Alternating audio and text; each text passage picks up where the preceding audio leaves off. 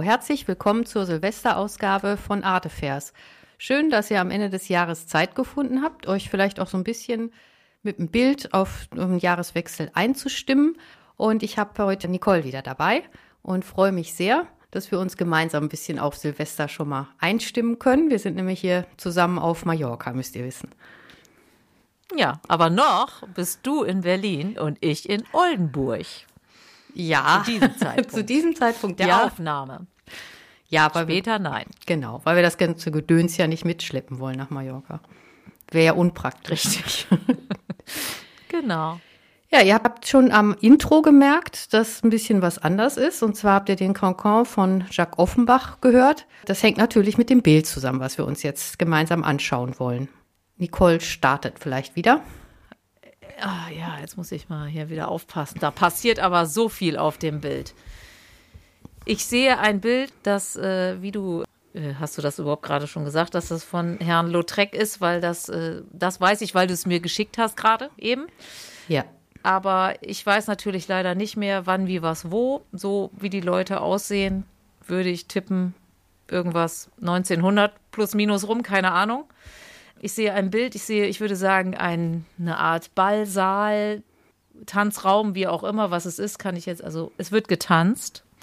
Die Herren tragen alle Zylinder. Die Damen tragen lange, wunderschöne Kleider und Hüte. Und eine Dame sticht, nee, eigentlich zwei Damen, aber eine besonders in der Bildmitte, sticht hervor äh, durch ihr, wie das, wie, äh, wie du gerade schon sagtest, wie die Titelmelodie heute, äh, scheinbar Concon tanzend hervor. Sie hat ein, was ist das, orangenes Kleid, Rock, Kleidungsstück an, knallrote Strümpfe, schwarze hohe Schuhe, sie hat rötliches Haar und im Vordergrund rechts steht auch eine Frau, die sehr bunt, also es ist interessant, es ist eigentlich wie so eine Dreierlinie, wenn ich gucke. Links hinten in der Ecke steht jemand mit einem roten Oberteil, auch rötlichen Haaren. Dann kommt die Dame, von der ich eben sprach, in der Mitte. Und wenn ich die Linie weiterziehe, steht eine Dame, ähm, die guckt sehr ernst rein und freut sich so nicht am Tanze, meiner Meinung nach.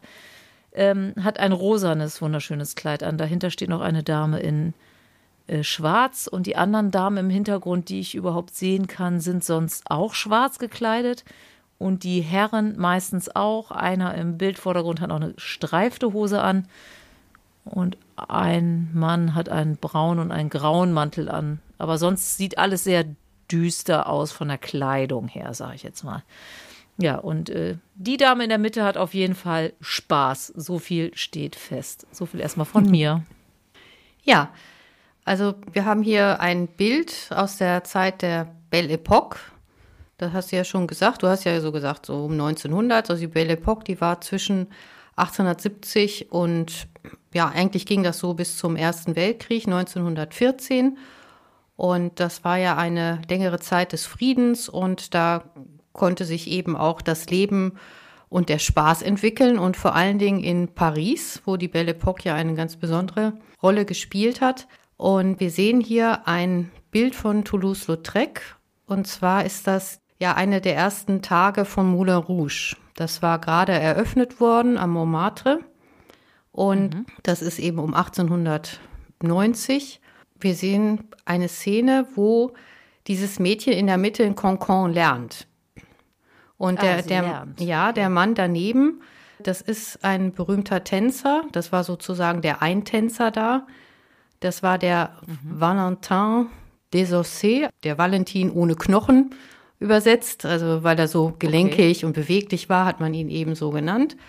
Und der hat also sehr, sehr lange eine große Rolle im Moulin Rouge gespielt. Also war das quasi so auch der Choreograf von allem oder war der einfach nur so Animiermensch, dass die Leute getanzt haben? Nee, der, hat schon, der hatte schon eine größere Rolle. Also eher so wie Choreograf. Aber der hat auch mhm. Eintänzer gemacht. Also hat auch die Damen da zum Tanz aufgefordert und jo. Oh, also beides. Interessant ist, dass das Bild für das Moulin Rouge gemalt worden ist. Also es ist eine Auftragsarbeit gewesen und hing dann früher über der Theke. Also im Hintergrund kann man ja die Theke sehen und da hing das dann. Ach, witzig. Weißt du, äh, du weißt bestimmt, wie groß das ist, wenn das über der Theke hing von den Maßen? Ja, das ist ein Meter fünf mal, nee, 1,50 mal 1,15 ist es. Also Ah, ist okay. recht groß. Ja, ja, okay. Also es gibt ein Foto von Toulouse-Lautrec in seinem Atelier, wie er dieses Bild malt. Und da kann man diese Größenverhältnisse sehr schön sehen. Also das ist auch wieder im, bei Instagram zu sehen oder halt im Newsletter. Ja, okay. Naja, du hast es mir auch geschickt. Eine Aufnahme, wie er genau an dem Werk malt. Ja. Interessant. Ich finde es immer toll, wenn es dann auch schon Fotos gibt, wenn von den Künstlern. Das macht es dann noch wirklicher, wenn sie es gemalt haben, irgendwie. Ja. Sie dabei zu betrachten. Wahrscheinlich ist dieses Bild auch nach einem Foto entstanden. Das nimmt man an, weil Toulouse-Lautrec mit der Fotografie gearbeitet hat, weil er ja sehr viel Bewegung dargestellt hat, also häufig tanzende, tanzende Frauen oder auch Zirkusbilder, wo ja sehr viel Bewegung ist. Und da hat er sich dann eben der Fotografie bedient, um das dann möglichst genau darstellen zu können. Okay, warum hatte er so eine Verbindung zum Moulin Rouge und zum Vergnügen und zum Tanz? Ja, also zu Toulouse-Lautrec. Der war ein Sprössling einer Adelsfamilie und hatte leider das Pech, dass er eine Erbkrankheit abbekommen hat. Also seine Eltern waren nämlich Cousin und Cousine, wie das damals im französischen Adel so üblich war. Die haben gerne innerhalb der Familie geheiratet, damit das Erbe nicht aufgespalten wird. Das war eigentlich der Grund. Und dadurch haben sich Obwohl man wusste, dass es vielleicht Gendefekte gibt, oder war das da noch nicht so äh, bekannt, dass das passiert? Nee, das war noch nicht, das war noch nicht bekannt. Dann hätten Ah, okay, alles klar. Ja. wahrscheinlich gelassen, ja. Mhm. äh, ja. Sein Bruder ist auch deswegen sehr früh verstorben und er hatte dadurch eben eine Erbkrankheit, die sich auf die Knochen ausgewirkt hat. Man hat das in seiner Kindheit erstmal gar nicht gemerkt und dann hatte er aber Beinbrüche im Alter von 13, leider beide Beine und danach ist er dann überhaupt nicht mehr gewachsen und dann hat sich diese in der Pubertät diese Krankheit auch immer mehr gezeigt. Man muss sich das so ein bisschen wie so eine Glasknochenkrankheit vorstellen, aber es ist nicht die Glasknochenkrankheit. Es ist eine ganz, ganz seltene Krankheit, die es irgendwie nur ein paar hundert Mal überhaupt je dokumentiert gibt. Er Ja. sieht ja nicht sehr groß aus, der Herr. Nee, er ist dann Lautrec, ja auch nicht mehr gewachsen. Stühlchen sitzt. Ja. Genau, und ist nur 1,52 geworden und hatte aber einen großen Oberkörper und sehr kleine, ja, also unpassende Gliedmaßen dazu und hatte wohl auch im Gesicht so ein bisschen äh, ein schiefes Gesicht und ja, war dadurch natürlich gerade in den Adelskreisen also ein wenig geächtet, muss man sagen. Und seine Mutter hat sich dann auch vom Vater getrennt, weil der damit nicht umgehen konnte und ist mit dem Jungen nach Paris gegangen. Man muss sich das so ein bisschen so vorstellen, wie vielleicht hier Berlin jetzt. Ne? Berlin in der heutigen Zeit, da ist ja auch alles, alles erlaubt und jeder, jeder erwünscht und da kann jeder so leben, wie er will. Und so war das damals Ja. auch in Paris. Und das hatte die Mutter verstanden, hat gedacht, da kann mein Junge glücklich werden. Und ist dann Und eben. auch als Frau da über die Runden zu kommen. Okay, Ja, die waren war sehr dann reich. hatte- ja, die waren sehr reich. dann Also Geldprobleme hatten die nicht. Ja, und dann okay, ist er es da, weil er, Ein bisschen einfacher. Weil er schon als Junge sehr, sehr viel liegen musste, äh, war dann sein größtes Hobby eben die Malerei. Und man hat bemerkt, dass er da auch durchaus Talent hat. Und äh, die Mutter hat ihn dann eben auch zu einer Akademie geschickt in Paris. Und er hat dann sehr schnell da die Künstler am Montmartre kennengelernt. Das war ja damals die Kunstszene schlechthin.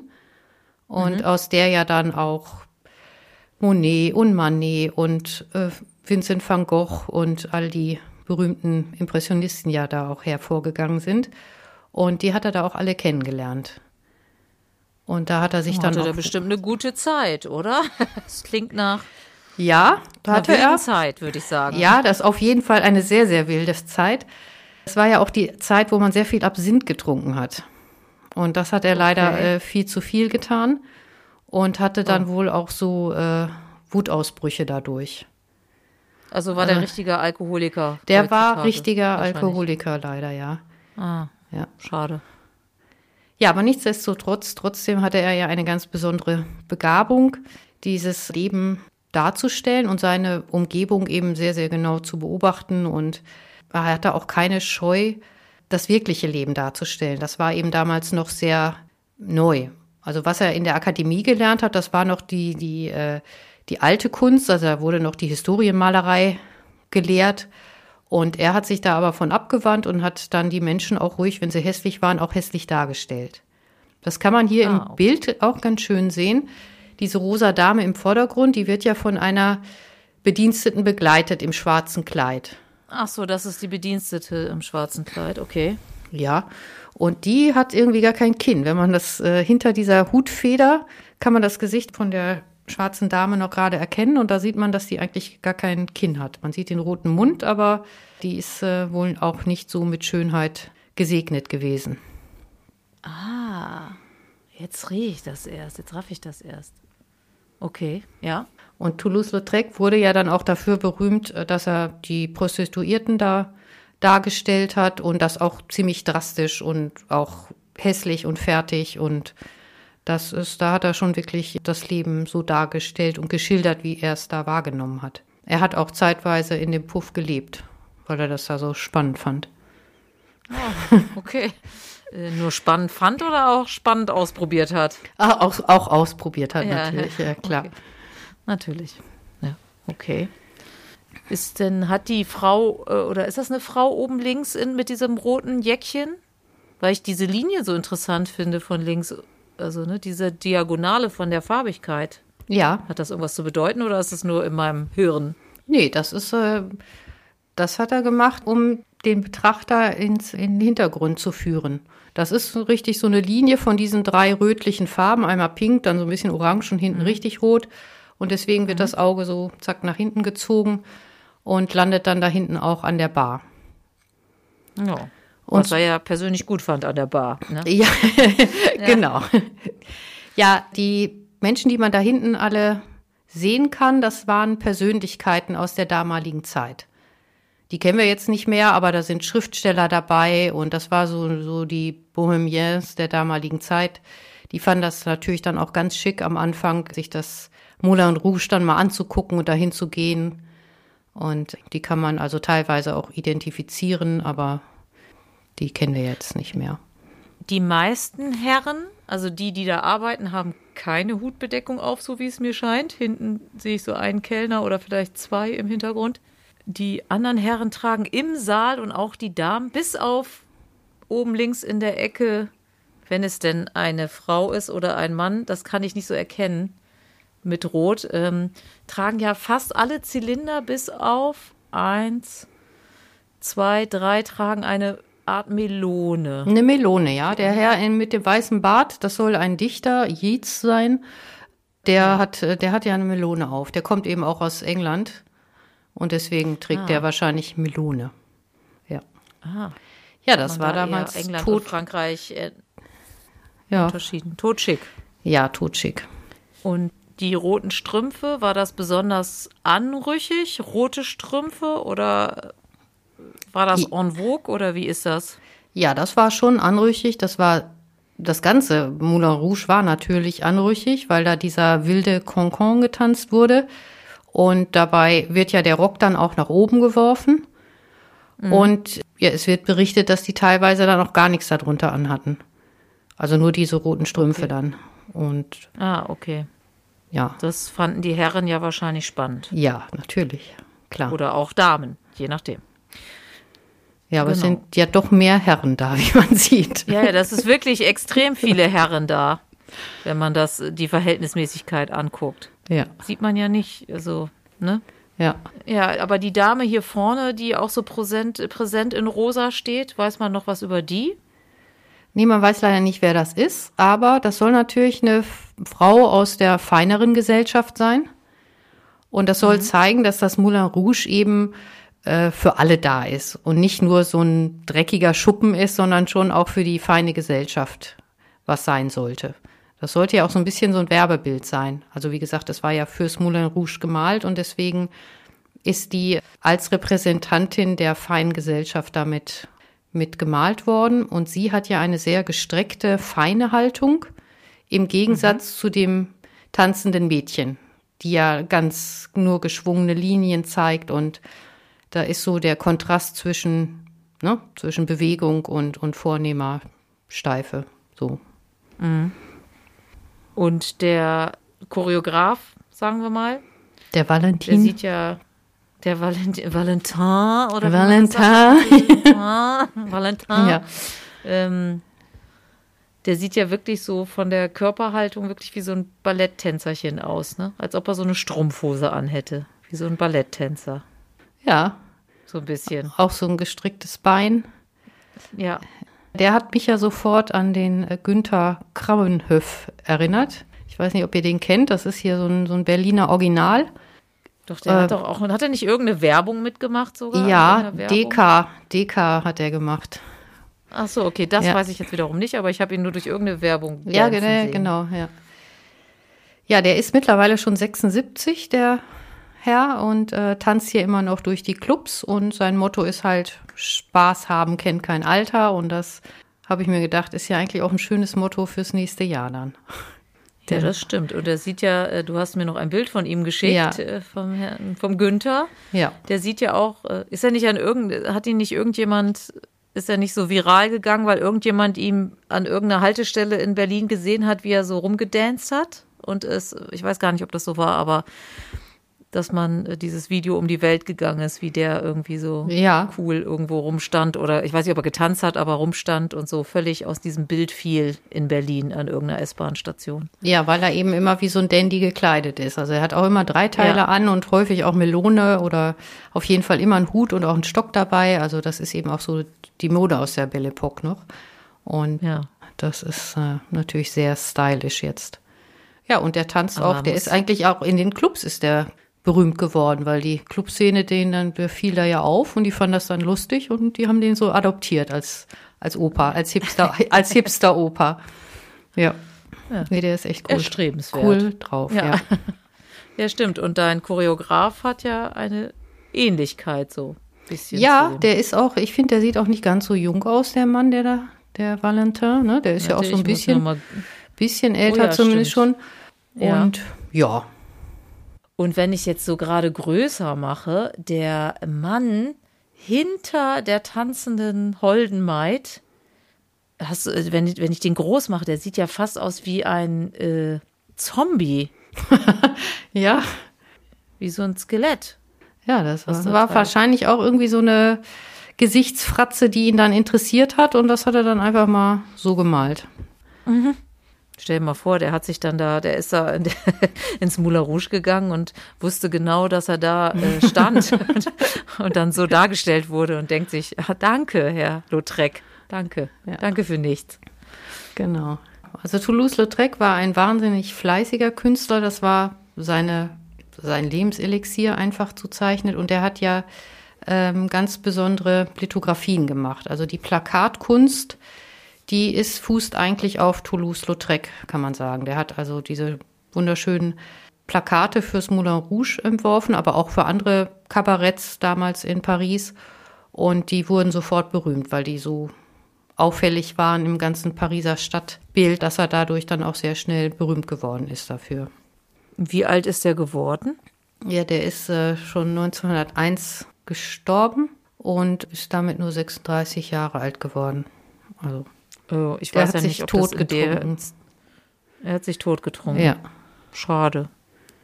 Hätte er noch viel mehr schaffen können. Ja. Ne? Wobei er mit seiner Krankheit auch ein schlimmes Schicksal hatte. Also das war wohl auch sehr schmerzhaft. Deswegen hat er sich dann wohl auch immer da betäubt mit dem Absinth. Ja, okay. Trotzdem traurig. Naja, aber so, aber für äh, die Zeit war das doch noch recht jung, oder? 36. Da wurde man doch schon älter. Ja, natürlich. Ja, ja, ne? In der Zeit war es Ja, schon. klar. Wenn er sich, ja. Hatte er denn äh, noch Familie, also hat er aufgrund seiner äh, Problematik denn eine Familie gehabt oder eine Frau oder war der allein? Nee, der hat nur seine Prostituierten gehabt. Das waren ja auch seine Ah. Freundinnen, also mit denen hat er da ja auch zusammen gelebt, ne? Das war ja so eine, Ah, ja, okay. wie so eine Familie da im, im Moulin Rouge. Das fand die adelige Familie bestimmt nicht toll, dass der sich da rumgetrieben hat, oder? Nein, das war für die ganz schlimm. Die Mutter, die hat das ja alles akzeptiert, die hat den, ihren Sohn abgöttisch geliebt, aber mit dem Vater hat er da auch ganz gebrochen und der konnte das alles gar nicht nachvollziehen. Also dem Vater war dieser Sohn auch peinlich, muss man sagen, was dann natürlich auch für den Sohn schlimm war. Ach ja, Familiengeschichten. Es ist kompliziert. Ja. Und haben die, äh, ähm, da wir uns äh, Silvester in Spanien befinden, ähm, haben denn die roten Strümpfe, haben die was mit diesem Brauch in Spanien zu tun, äh, hier äh, rote Unterwäsche tragen, was ich bis heute nicht verstanden habe, warum? Äh, hat das damit was zu tun oder ist das jetzt nur Zufall? Nee, das ist jetzt kein Zufall, weil ich deswegen das Bild auch ausgesucht habe tatsächlich. Weil ich dachte so Silvester, hm, was gibt's da so für Bräuche? Und da ist mir das mit der roten Unterwäsche eingefallen. Und da bin ich hier auf dieses Bild gekommen, weil das ja auch so eine ja, lustige Tanzszene ist. Und sie hat ja zumindest rote Strümpfe an. Was sie sonst noch drunter anhat, kann man sich ja dann vielleicht vorstellen. Und Vielleicht. in Spanien und in äh, Italien vor allen Dingen ist das ja ganz großer Brauch, dass man zu Silvester rote Unterwäsche trägt. Die muss aber geschenkt sein. Sonst Ach, wirkt- das sonst, auch noch? Ja, sonst wirkt's nicht. Also das muss geschenkte rote Unterwäsche sein. Wenn man die trägt, dann ist das ein Glücksbringer fürs nächste Jahr. In Sachen Liebe natürlich vor allen Dingen. Ach so, Mist. Nein, auch sonst. Das ist, also, es ist ein Glücksbringer. Ja, und das kommt also hauptsächlich aus Italien. Und das verbreitet sich jetzt immer in immer mehr Ländern. Also in Spanien gibt's das ja auch schon. Und es gibt's aber schon seit der Antike in China und im alten Rom gab's das tatsächlich. Da war rote Unterwäsche auch ein Glücksbringer. Warum Hatten auch die immer. schon Unterwäsche in Ja. der Zeit? Ja, die sah nicht so Ja, aus wie bei Ahnung. uns. Ja, Aber sie hatten was drunter. Und das, was sie drunter hatten, das musste dann eben rot sein, um, äh, damit es Glück bringt. Und Ah. jetzt meint man, dass der Marco Polo, der war ja im 13. Jahrhundert in, in China, und dass der äh, diesen Brauch wieder mitgebracht hat. Und dass so dann dieser alte römische Brauch in Italien wieder auf, auflebte. Und seitdem machen die das da auch. Seitdem, also das gibt's da schon immer in Italien. Und bei uns ja jetzt erst eigentlich. Wir verbreiten das jetzt ja Verrückt. gerade auch.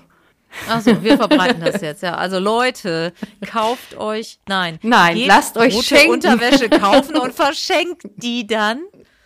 Und dann müssen die anderen die zu Silvester tragen. Dafür braucht man die richtige Größe. Obacht, kann unangenehm werden. Kleiner Tipp von mir. Heimlich gucken. Ja, Also ich habe keine rote Unterwäsche, just saying. Deshalb muss mir die jetzt noch schnell jemand schenken für Silvester oder ja. keine Ahnung.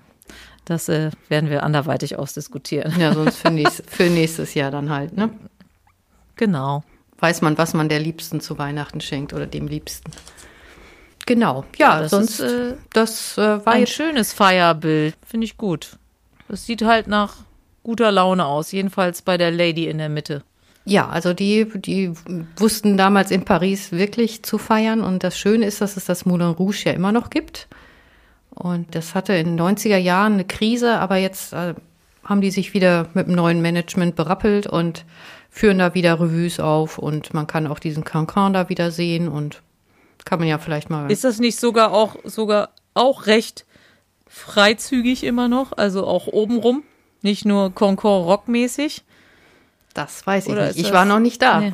nee, aber ich dachte mal, ich habe irgendwelche Bilder gesehen, aber vielleicht sind die auch nur in meinem Kopf, dass das recht freizügig dazu geht. Aber ich weiß es nicht. Ich war auch noch nie da. Nee. Vielleicht muss man da mal hinfahren. Aber Montmartre kennt man ja. Und äh, Ja. also zu Montmartre vielleicht noch, das war ja damals früher ein Außenbezirk von Paris und die höchste Erhö Erhebung. Und da es eben der höchste Punkt war, waren da die Mühlen angesiedelt. Und deswegen hat sich dann Moulin Rouge den Namen, also der kommt eben von den Mühlen her, die da waren. Und äh, die Mühle, die man aber immer sieht, das ist schon so eine Nachbildung, also so eine Kunstmühle auf dem Dach, die auch damals schon so Leuchtreklame hatte, so wie das jetzt auch ist. Verrückt, das wusste ich auch nicht. Aber klar, rote Mühle, Moulin Rouge. Wenn man Französisch kann, ist man weit im Vorteil. Äh, Ich kann kein Französisch, Ich auch nicht. aber so ein paar kann Wörter sich- kann man sich ja erschließen. Ja, schön. Genau. Ja, das war's eigentlich. Und ich wollte jetzt allen ein fröhliches neues Jahr wünschen und viel Glück, Ebenso. auch ohne rote Unterwäsche. Und Definitiv. dann hören wir jetzt noch ein bisschen den Cancan als Einstimmung und dann bis zum nächsten Mal. Vielen Dank fürs Zuhören und vielen Dank, Nicole. Bitte gerne. Tschüss. Bis dann. Ciao.